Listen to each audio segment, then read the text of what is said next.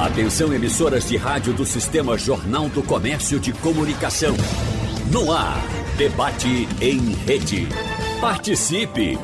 Rádio Jornal na internet. www.radiojornal.com.br a Panic deixou um WhatsApp, Instagram e Facebook fora do ar por quase sete horas na última segunda-feira evidenciou ainda mais o quanto a sociedade está dependente das mídias sociais. Utilizadas nas comunicações cotidianas para os mais diversos objetivos, as três plataformas reúnem cerca de 2 bilhões e 700 milhões de usuários em todo o planeta. Então, no debate de hoje, vamos conversar com especialistas sobre a importância dessas ferramentas para a interação social e o funcionamento de negócios, além do impacto que falhas como a ocorrida nesta semana podem causar. Por isso, nós convidamos para a conversa de hoje o especialista em segurança de dados e sócio da ByteWeb, empresa embarcada no Porto Digital, Fábio Costa. Bom dia, Fábio Costa, seja bem-vindo. Bom dia para você.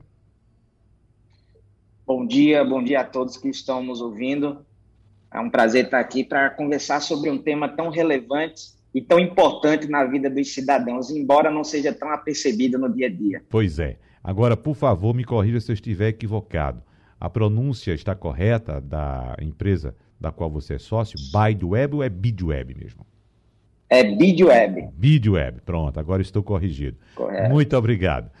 E o professor do curso de Ciência da Computação da César School, Carlos Diego Cavalcante. Professor, seja bem-vindo. Bom dia para o senhor.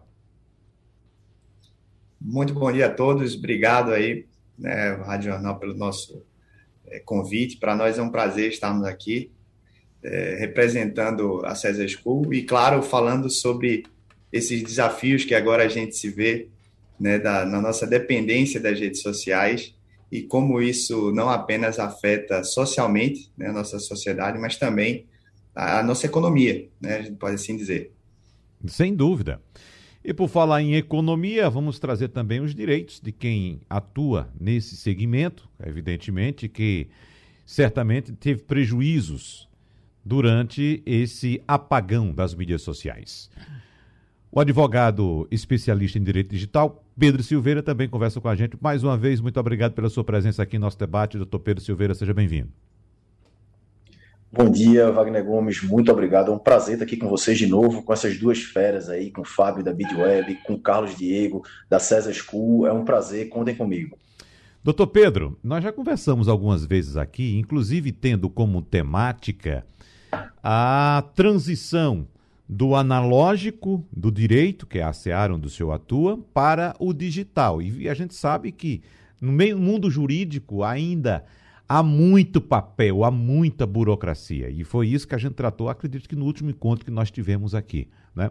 Mas nessa segunda-feira, com esse apagão do Facebook, consequentemente do Instagram e do, do WhatsApp, o senhor especificamente teve algum problema? Wagner, eu tive um dia de paz na minha segunda-feira, sem WhatsApp, foi uma tranquilidade. Uhum. Então eu fiquei feliz da vida, foi ótimo, foi um dia muito tranquilo.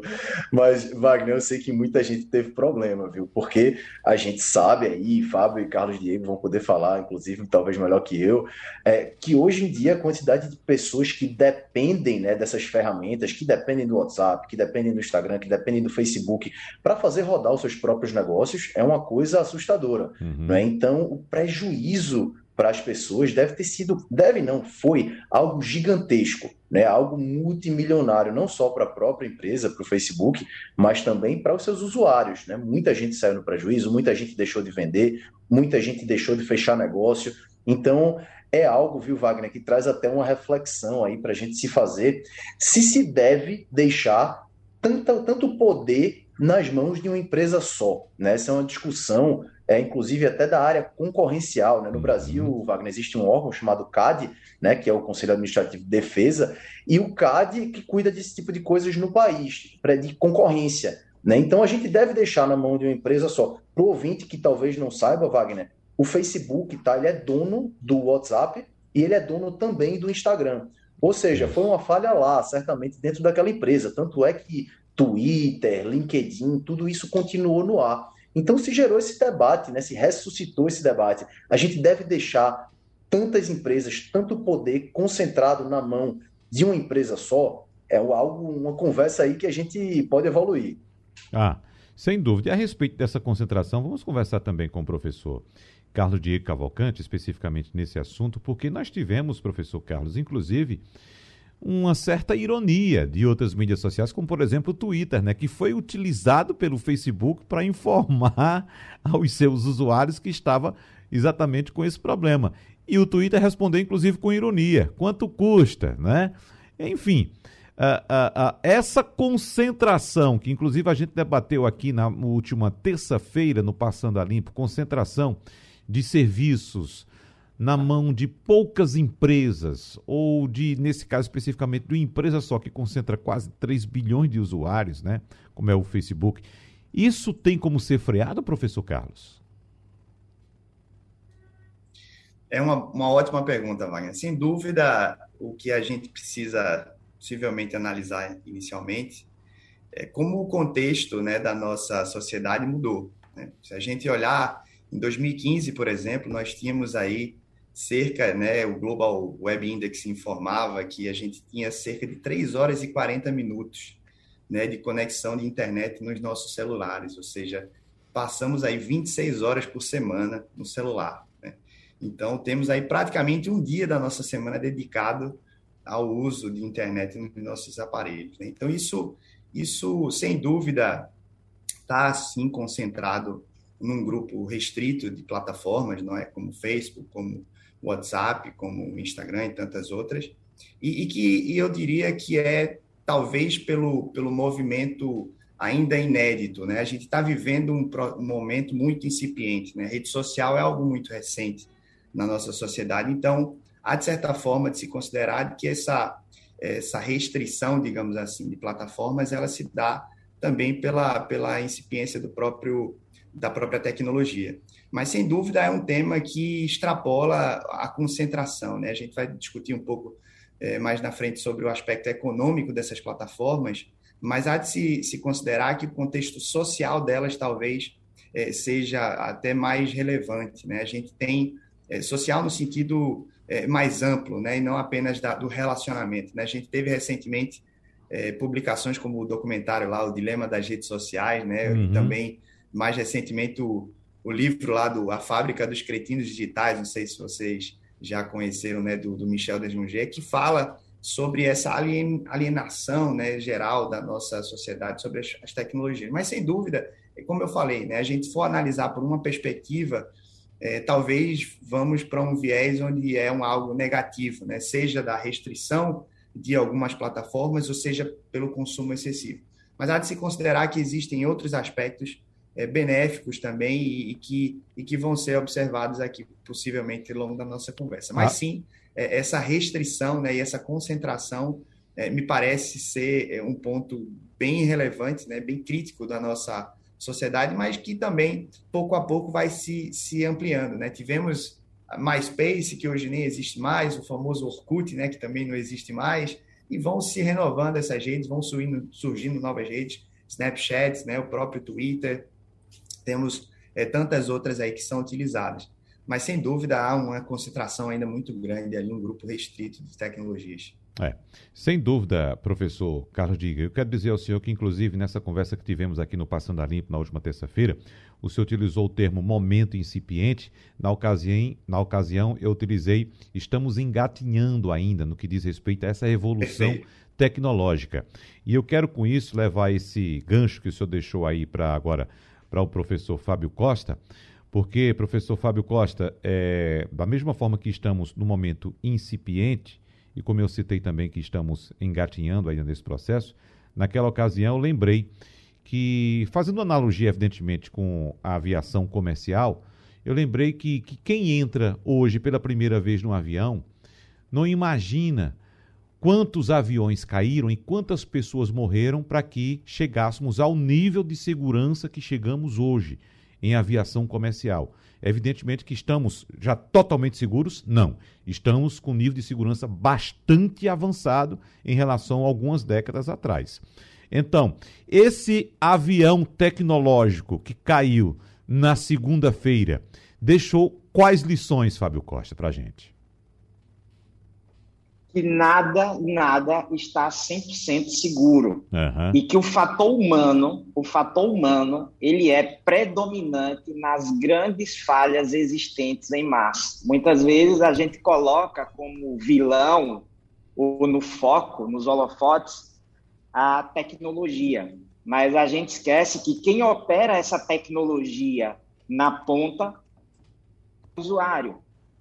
Quem faz tecnologia funcione são pessoas. Pessoas são falhas, cometem e esses erros podem ter aí consequências uh, incalculáveis. Então, por exemplo, olhando do ponto de vista do usuário, então é a primeira vez em escala global que um item de segurança, que é a disponibilidade, porque a segurança da informação ela é composta da confidencialidade, da integridade e da disponibilidade dessas informações. Então, tivemos aí uma quebra de disponibilidade que afetou o mundo inteiro. E em poucas vezes na história tivemos um incidente de segurança dessa magnitude. Mas voltando para o usuário, que muitas vezes é o foco, porque é o usuário que movimenta o comércio, é o usuário que movimenta a plataforma, é o usuário que transforma gigantes como a Facebook no que ela é, continuam sendo um ponto de atenção. E em segurança da informação, a cultura do meio digital, principalmente olhando para o nosso país, para a nossa área, para a nossa situação, ela ainda é muito precária.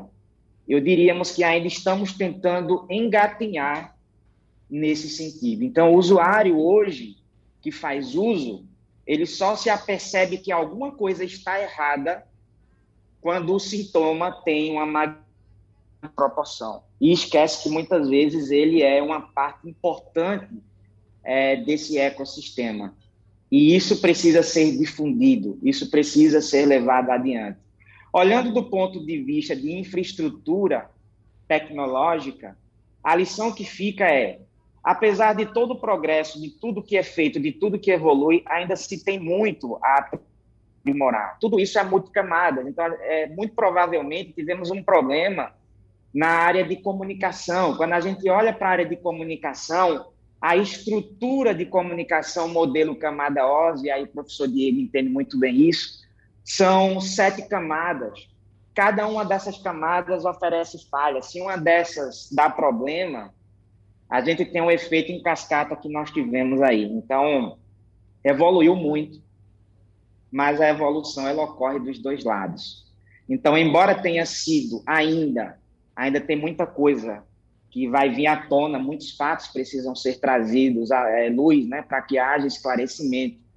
Mas, ao que tudo indica, é, foi uma falha técnica, muito provavelmente uma falha não intencional, mas que impacta em segurança porque a informação ela deixou de estar disponível e isso afetou todo mundo.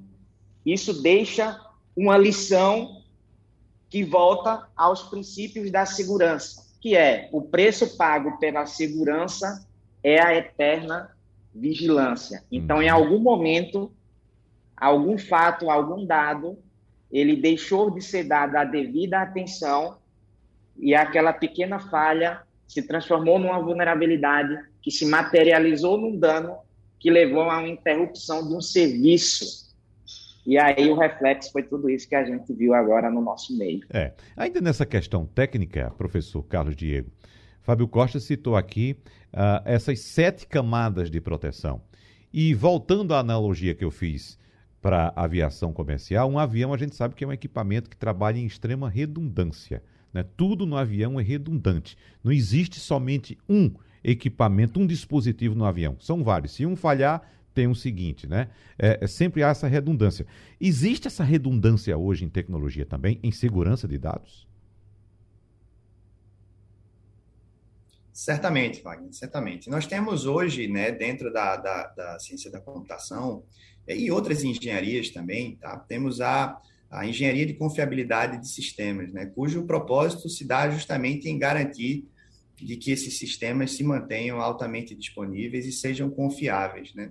Você faz essa belíssima analogia aí com a aviação civil, a qual, inclusive, constantemente me, me, me refiro em minhas uhum. aulas, né? até pelo, pelo meu é, é, recente desprazer em voar, certo? Que foi vencido com o tempo e com a própria né, ciência, porque a gente, quando fala de, de exposição a risco, né, a gente precisa entender que a gente tem essa, essa natureza de olhar risco sob uma perspectiva de probabilidade, mas risco é, no fundo, probabilidade e impacto. Você avalia a exposição, você avalia essas duas variáveis para identificar se algo é arriscado ou não. Né? E, claro, quando falamos de probabilidade, no, no, caso, da, no caso da aviação civil, temos uma probabilidade baixíssima, né? mais fácil você ali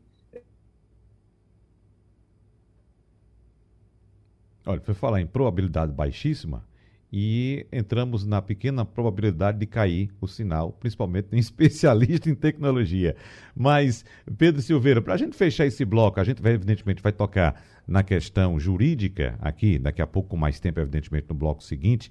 Você tem alguma dúvida em relação a essa questão técnica para você tirar, por exemplo, com o Fábio Costa, que está agora à disposição?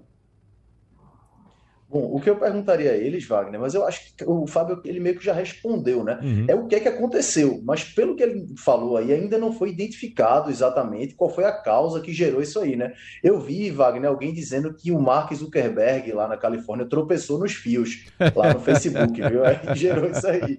Mas queria saber do Fábio, o que aconteceu de fato, se ele tem um chute, se ele teria como dar aí alguma previsão. Eu estava, por coincidência, eu estava almoçando e percebi as pessoas inquietas.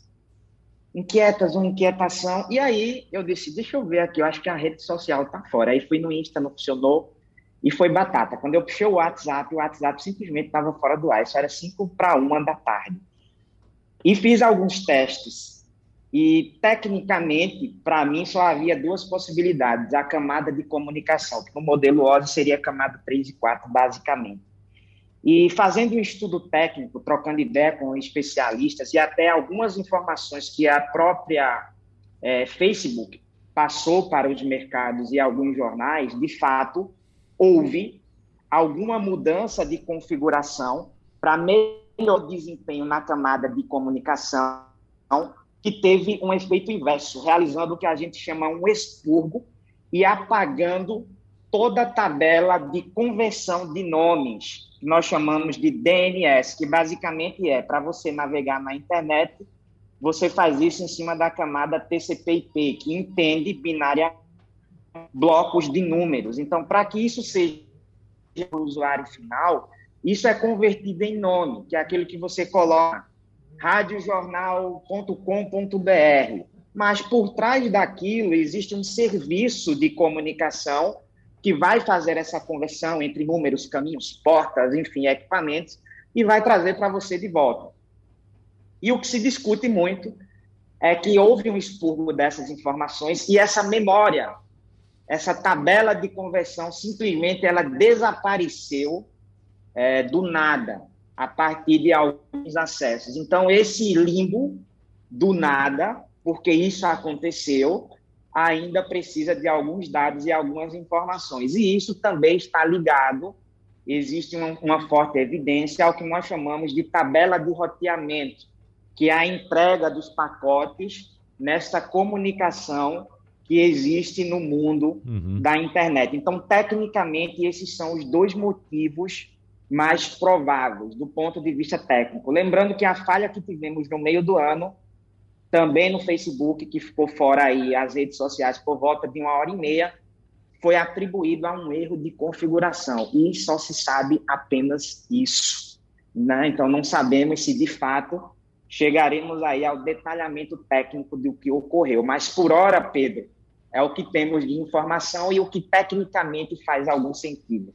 Professor Carlos Diego, seu sinal foi interrompido, nós tivemos que dar prosseguimento à conversa, então, por favor, retorne do ponto onde a gente não conseguiu concluir seu raciocínio, para que o nosso ouvinte entenda de fato, de fato o que estava acontecendo.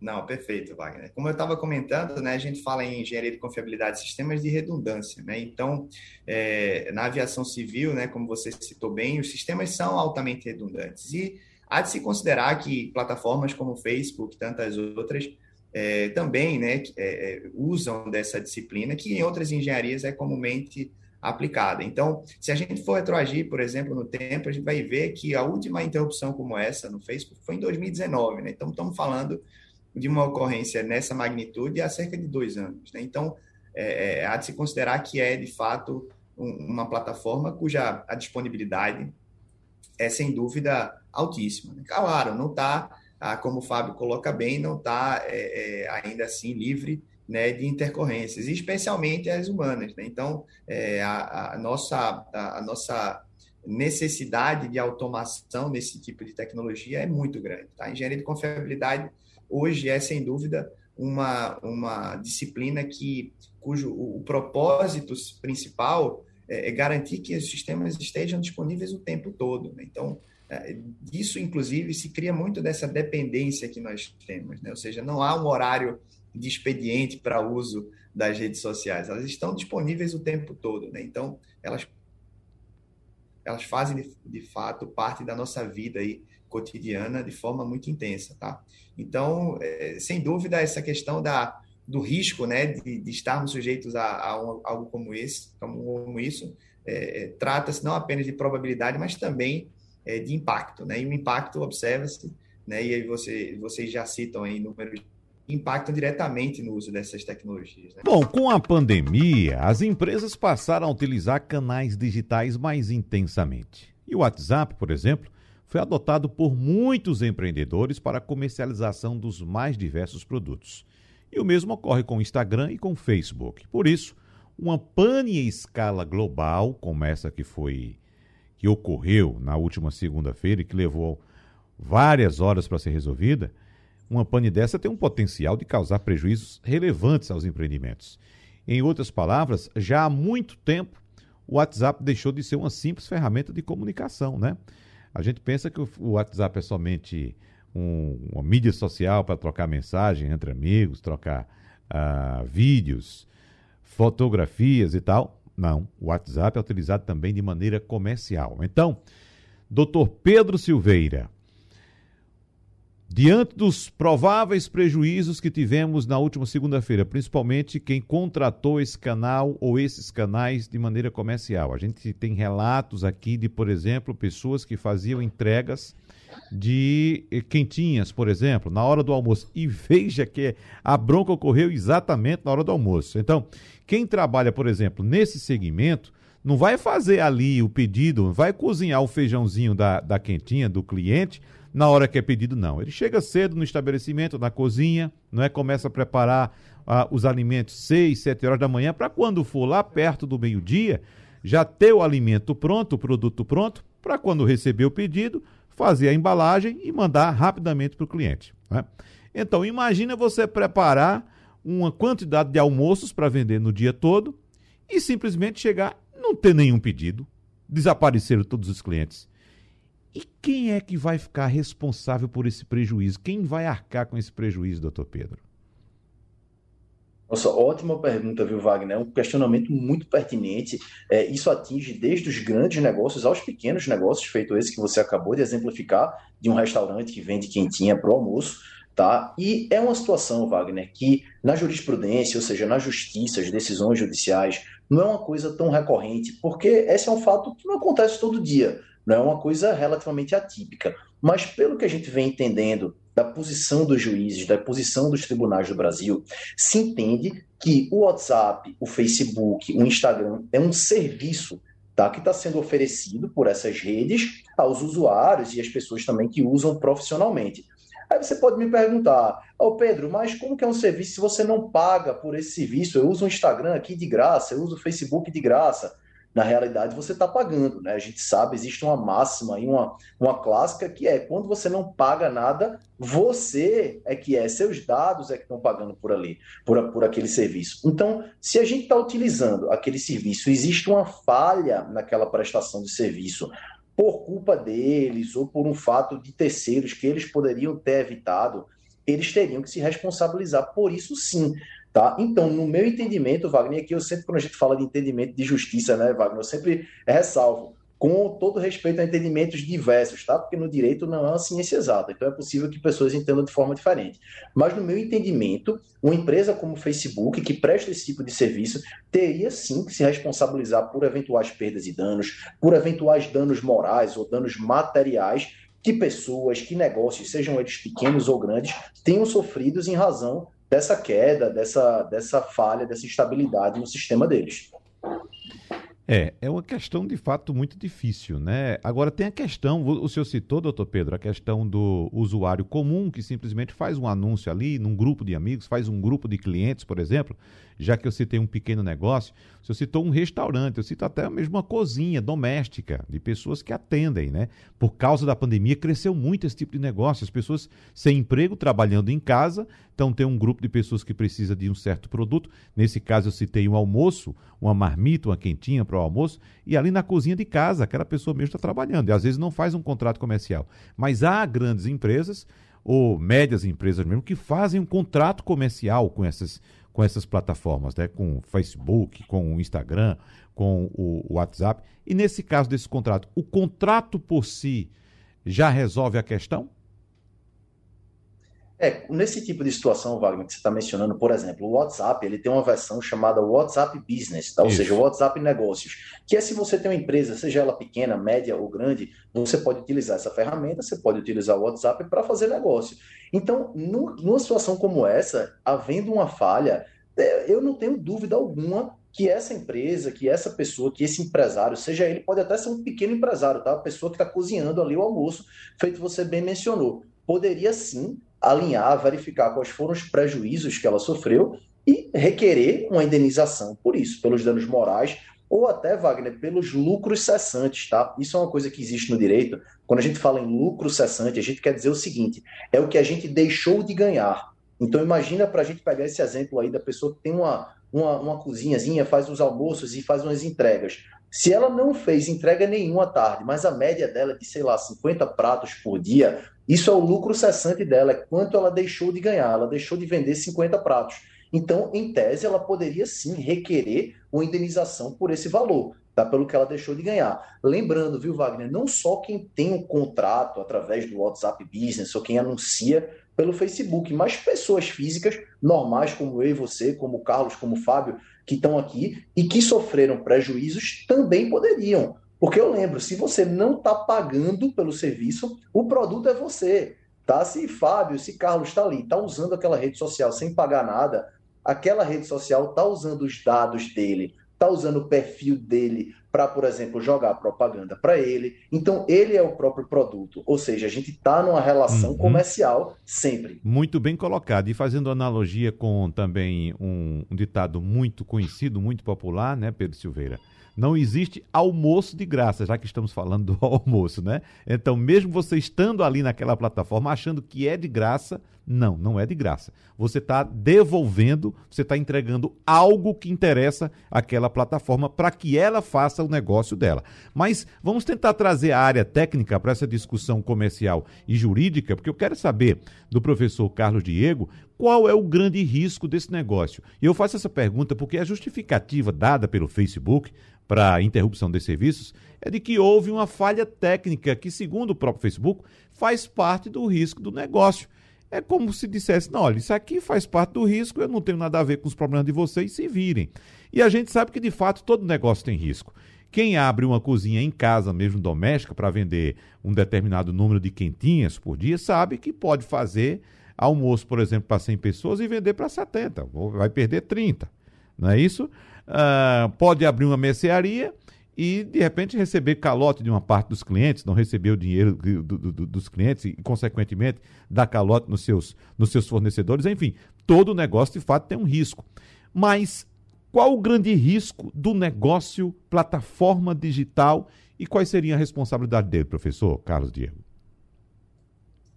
Bom, Wagner, primeiro há de se considerar que nós vivemos uma época absolutamente atípica. Né? Nós tivemos aí com a pandemia, por exemplo, uma mudança no, no nosso cenário é, econômico, especialmente no que se refere, pegando esse exemplo aí dos bares e restaurantes, né? a Brasel é, recentemente publicou aí um número, ontem na verdade, falando de que houver, houveram prejuízos de 25 milhões, né, quando falam de, de montantes é, dos bares e restaurantes aí, e que cerca de 30% desses estabelecimentos utilizam o WhatsApp como plataforma de entrega. Né? Então, você está falando é, de 30% de, de, um, de, um, de um segmento extremamente relevante para a economia.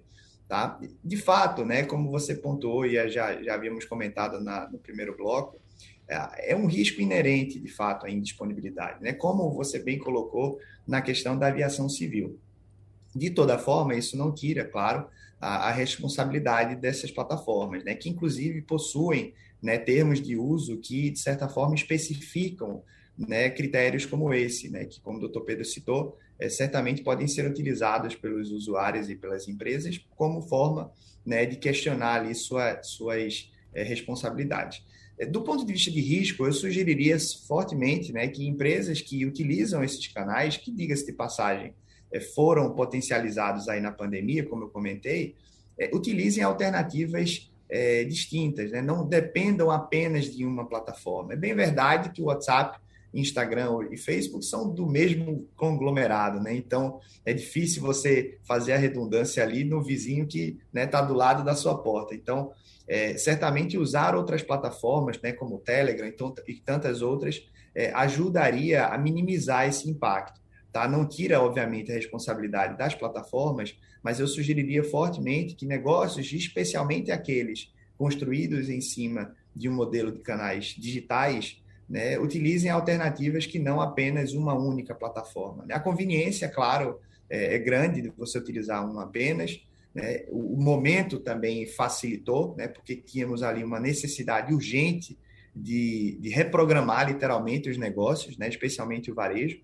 Mas agora que a coisa entra talvez num platô, faz sentido sim pensar numa diversificação de plataformas para minimizar esse risco, uhum. que, como a gente comentou, é, é, inerente. Sem dúvida. E esse ponto é muito importante, Fábio Costa, diversificação de plataformas, mas Pedro Silveira também trouxe um dado muito importante que pouca gente sabe, nessa né? questão dos dados que todos nós emprestamos para essas plataformas para que elas façam os seus negócios. Mas se por acaso existe esse risco no negócio de que a plataforma em algum momento pode cair, e não foi a primeira vez que o WhatsApp caiu, né? O WhatsApp já caiu outras vezes, tivemos que correr, pedir auxílio ao Telegram, alguma coisa do tipo, para poder nos comunicar, como houve, como houve agora também, e que inclusive o próprio Telegram apresentou é, é, instabilidade também. Mas Quais são os cuidados que você orienta que o usuário deve ter nesse aspecto, o usuário comum, aquele que acredita que está utilizando aquele serviço gratuitamente, inclusive no que diz respeito à sua própria segurança de dados? Porque, por exemplo, mesmo quem faz uma transação é, de maneira inf comercial informal, como no caso da pessoa que vende quentinha, sabe, Costa? Ela está ali negociando, ela está conversando com outros clientes, ela está divulgando valores, ela divulga dados bancários, enfim são várias informações que cada um de nós, cada um dos 2 bilhões e, e 300 milhões de usuários pelo mundo, disponibiliza para essa rede, Fábio Costa. Então, na realidade, não existe nada de graça. E, conforme bem pontuado por Dr. Pedro e pelo professor Carlos, hoje, o bem mais valioso da humanidade é a informação. Então, o gigante que o Facebook, o WhatsApp, o Instagram se tornou é graças ao enriquecimento de dados que é proporcionado por seus usuários. Então, esse é um bem muito valioso. Mas aí a gente volta para a questão cultural. Será que o usuário ele tem consciência disso? Será que ele toma as medidas básicas de precaução para proteger o seu dado? Será que ele está ciente é, dos seus direitos, das suas responsabilidades, dando um passo atrás. Será que antes dele instalar o aplicativo, ele leu com cuidado aquele termo de aceite daquele aplicativo que ele vai usar, porque ali está dizendo de forma clara e explícita, inclusive a LGPD exige isso, que a finalidade para a qual o dado desse usuário vai ser coletada seja transmitida naquela informação, para que ele tenha o direito de optar se ele vai usar a plataforma A, a plataforma B e a plataforma C. E o mais importante é, ele optando em usar qualquer que seja a rede social, ele saber quais são os mecanismos de segurança que essa rede traz para que o dado dele, de certa forma, tenha uma medida de segurança. Por exemplo, o duplo fator de autenticação, para que ele não caia num golpe, para que ele não perca a sua identidade digital, uma senha forte, uma senha segura, uma senha de bloqueio da tela do seu celular, a própria configuração de privacidade da sua rede social, não deixar determinados níveis de informações de acesso público, restringir isso às suas redes de contato. Então, a gente volta ao tema da cultura. Então, a cultura digital ela ainda é muito pobre no nosso meio. Então, inclusive, eu defendo com unhas e dentes, o professor Carlos sabe disso, o doutor Pedro também, que a cultura digital ela seja levada até a escola, até as nossas crianças, o comportamento seguro, como fazer um acesso seguro à internet. E nesse sentido, temos vários movimentos aqui no Brasil, com cartilhas públicas, que treinam primeiro os pais, porque isso vem muito do exemplo, né? Treina primeiro os pais para depois treinar as crianças. Então veja que coisa interessante, né? Então já tem muito material público.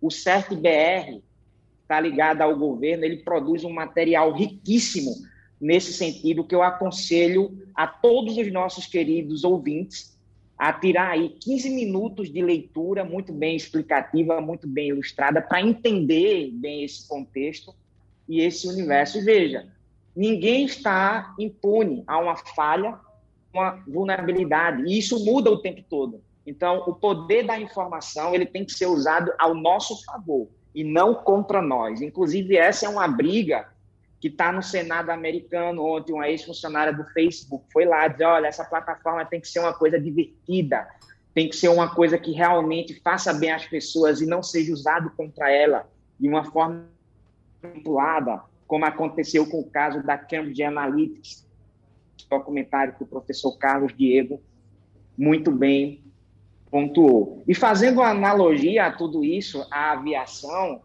eu me lembrei do nosso querido piloto Chesley Burnett, o famoso Sully, que tinha um manual de instruções para salvar a vida das pessoas. E aí, quando ele decolou, que deu aquela colisão lá com as aves em 2009, ele olhou para o manual que estava escrito, um manual de segurança, de sobrevivência. Chegou num ponto que ele disse, cara, se eu seguir isso aqui, vai para o mundo. E naquele momento ele fez algo diferente, algo disruptivo, salvou a vida de todo mundo fez com que um gigante da aviação reescrevesse procedimentos de segurança, e é isso que a gente está vendo agora. Só que não existe segurança por obscuridade. Os fatos, eles precisam ser trazidos à tona para que a gente aprenda com os erros, com o que aconteceu, e isso não volte a ocorrer. E a gente consiga superar isso. Então, frases de resposta como foi uma falha técnica não ajudam e não contribuem em nada. Sem dúvida. Pedro Silveira, fique à vontade para fazer algum comentário em relação ao que foi colocado por Fábio Costa e por Carlos Diego, mas eu quero pegar um ganchozinho que Fábio Costa deixou aqui, que é a respeito desse termo de aceite, é, Pedro. E é muito comum, eu diria até chutando mesmo, que 99% dos usuários de plataformas digitais, quando estão fazendo seu cadastramento numa mídia social, que aparece lá o termo de aceite, ele faz assim, Fábio. Pega assim o celular, né? O smartphone, vai, gira até o final, aí tem o quadrinho que você clica, aceite, aceite. Isso em dois segundos ele faz isso e acabou. Só vê aquelas letrinhas passando ali e acabou. Não lê um parágrafo daquele termo de aceite, Pedro Silveira. Pois é, pois é, Wagner. Um comentário rápido aí sobre o que Fábio acabou de falar sobre o piloto Sully, né? A, é. a, manobra dele foi ter pousado o avião, né, Fábio, no meio do rio Hudson, né, lá em Nova York, que está, por sinal, atrás de você aí. Quem está vendo por vídeo, você está com o, o, rio aí atrás de uma, uma, foto aí da sua, na sua câmera. Mas, Wagner, é, é você está coberto de razão, tá? Isso se chama termos de uso Tá? E a, realidade é que ninguém lê esses termos de uso, Wagner. Tem, inclusive, um documentário que mostra que fizeram uma brincadeira há muitos anos, uma loja de videogame na, na no, no, Reino Unido, ela colocou nos termos de uso lá no meio assim, ah, a, a concordar com esse termo de uso, você aceita em vender a sua alma para o demônio. E assim, 700 e não sei quantas mil pessoas concordaram com aquilo ali, ninguém identificou, e depois eles mostraram a brincadeira que eles fizeram. Eles mostraram o que a gente colocou aqui nos termos de uso, e vocês concordaram, né? Então, para o direito brasileiro, viu, Wagner, esse termo de uso, ele é mais ou menos, ele serve como um contrato daquele de banco, que você assina quando vai abrir uma conta bancária, tá? Isso é o chamado contrato de adesão. Tá? Ele tem uma validade até certo ponto, tá? mas ele não pode conflitar com o direito do consumidor, ele não pode conflitar com princípios básicos do direito, ele não pode ser abusivo. Tá? Então, ele tem uma validade, mas é uma validade que, a depender do que está acontecendo ali, pode ser questionada. Tá? Então, é, é, e um, um, ponto também importante a gente colocar, viu, Wagner, fundamental, é que com o surgimento da Lei Geral de Proteção de Dados, a LGPD, que a gente tanto escuta, um dos princípios dessa lei tá? É o princípio da clareza, é o princípio da transparência. Então, a, a, lei diz que quando a empresa for usar seus dados pessoais, ela não deve fazer um termo de uso que é uma bíblia desse tamanho, cheio de informação técnica, cheio de coisa que a pessoa não tem que entender. O objetivo é que esse tipo de documento seja claro, seja simples, seja acessível, a pessoa consiga observar, ler e de fato entender aquilo ali. E se usa muito, viu? É, é, Carlos Diego e Fábio com certeza sabem disso, uma técnica hoje em dia chamada Visual Law, que é o seguinte: isso é basicamente você ilustrar um contrato. Você transformar um contrato em algo um pouquinho mais compreensível. Então, quando você vai colocar ali o serviço, você coloca ele de uma forma objetiva, às vezes com imagem, para que quem está vendo, para que o consumidor, para que o titular dos dados, o usuário, ele entenda o que é que está acontecendo ali. Então, essa é uma boa prática considerada. Algumas empresas já estão fazendo e a tendência é que façam cada vez mais porque é justo, é muito razoável que a pessoa que está usando aquela rede, que está usando aquele serviço, ela tenha conhecimento do que é que ela está contratando. Bom, para fechar o nosso debate, eu gostaria que cada um dos convidados neste momento, nesse momento final, nesses momentos finais, deixasse aqui uma mensagem sobre o que é que significou aquela última segunda-feira e quais os aprendizados que podemos tirar daquele episódio, daquele apagão no Facebook que deixou uh, boa parte do planeta aí sem acesso a essas mídias sociais. Então, quais foram os, digamos, recados que a tecnologia nos passou, lembrando que estamos ainda em um momento incipiente, como dissemos no primeiro bloco, estamos engateando na chamada revolução tecnológica e tudo que acontece agora, claro, vem para nos ensinar algo. Quais são esses ensinamentos que ficaram de segunda-feira para cá, começando pelo professor Carlos Diego? Um minuto, por favor, professor. Obrigado, Wagner. Eu acredito que esse, esse episódio né, nos ensina que o equilíbrio, né, como é, conversamos aqui nesse, nesse papo, sem dúvida é fundamental. Né? O equilíbrio de entendermos que, sob a perspectiva social, essas plataformas são importantes sim para nos aproximar, mas sem nos afastar também, né? porque ficamos muitas vezes aí, como citei no início de minha fala, muito focados, muito alienados em alguns casos, né, a, nos comunicarmos estritamente para essas plataformas. E de igual forma, é, do ponto de vista econômico, a gente precisa reconhecer né, o valor delas nesse novo modelo que a gente está tá vendo. Né? A situação da pandemia trouxe essa necessidade de reinvenção dos negócios, e essas plataformas podem e devem sim ser utilizadas como canais né, de potencialização dos negócios. Mas, claro, de forma equilibrada, né? fazendo com que é, haja diversificação para não haver justamente essa dependência negativa, no caso, de uma única plataforma, de uma única tecnologia. Tá? Então, acredito que a mensagem que fica é da necessidade de equilíbrio, né? que isso vai não apenas para esse tema, mas acredito que para o nosso momento social de forma geral. Fábio Costa. Bem, não existe nada 100% seguro.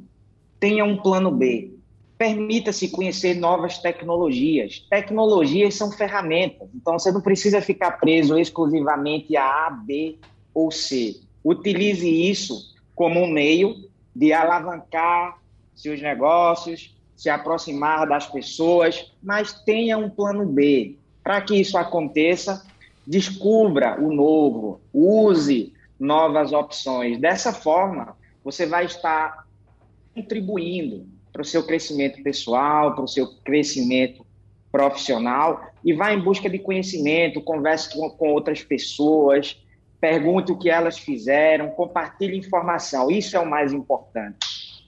Pedro Silveira.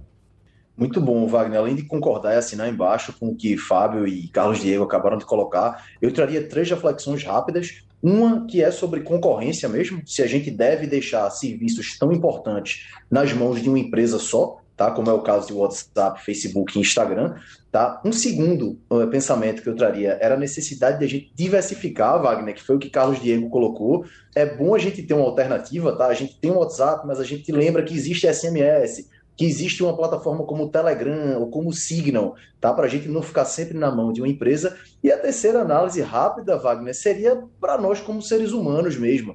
Eu vi muita gente falando ontem, brincando com memes e etc., dizendo que produziu muito, que trabalhou super bem, e outras pessoas como eu dizendo que tiveram uma tarde muito tranquila, né? Que tiveram uma tarde de paz.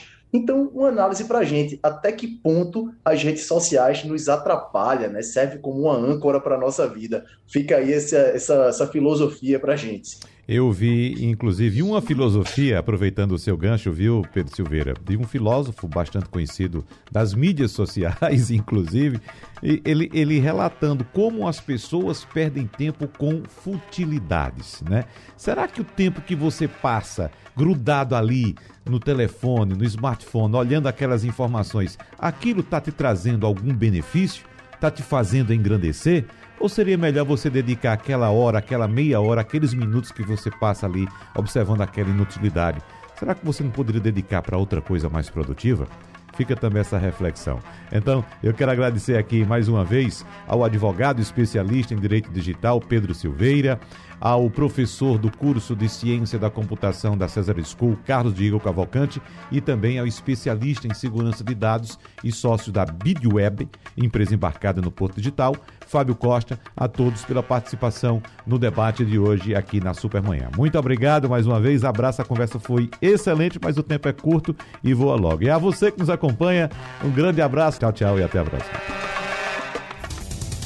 Sugestão ou comentário sobre o programa que você acaba de ouvir, envie para o nosso WhatsApp 99147 8520.